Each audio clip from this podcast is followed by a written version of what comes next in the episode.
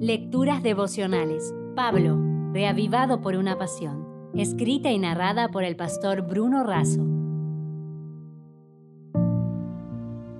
Hoy es 15 de noviembre, el hijo de la prisión.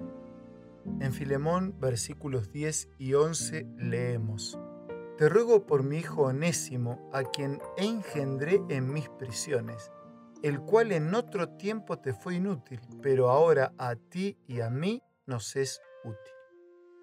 Pablo estaba preso en Roma y su amigo e hijo espiritual Filemón residía en Colosas. Filemón era un fiel creyente y misionero del Señor. Onésimo era un esclavo de Filemón, pero le había robado y había escapado a Roma para esconderse en la gran ciudad. Sus delitos eran suficientes para ser pagados con la misma vida, pero en Roma se encontró con Pablo y en consecuencia con Cristo. El resultado es su conversión a Jesús.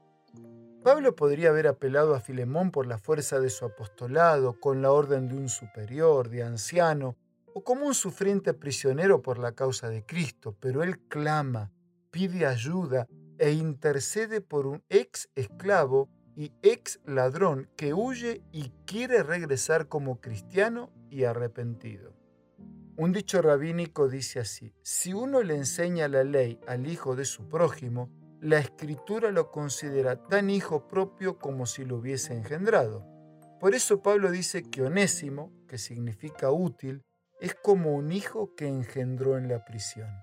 El apóstol aún preso seguía engendrando nuevos hijos para el reino de Dios no dejaba pasar por alto ninguna oportunidad.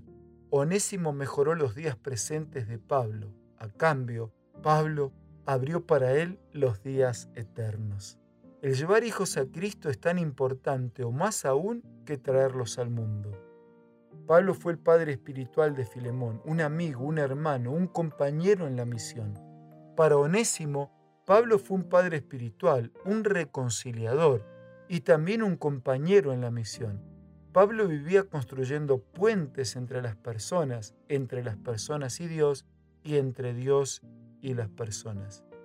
De Colosas, Onésimo huyó como fugitivo, un esclavo pagano. Ahora, él regresa como un hermano cristiano.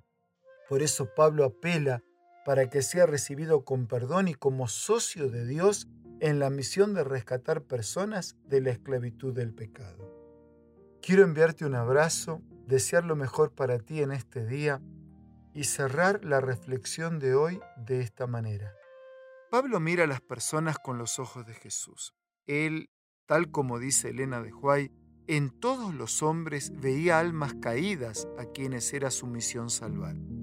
Como Pablo en Onésimo, Jesús en todo ser humano percibía posibilidades infinitas. Veía a los hombres según podrían ser transformados por su gracia. Si desea obtener más materiales como este, ingrese a editorialaces.com.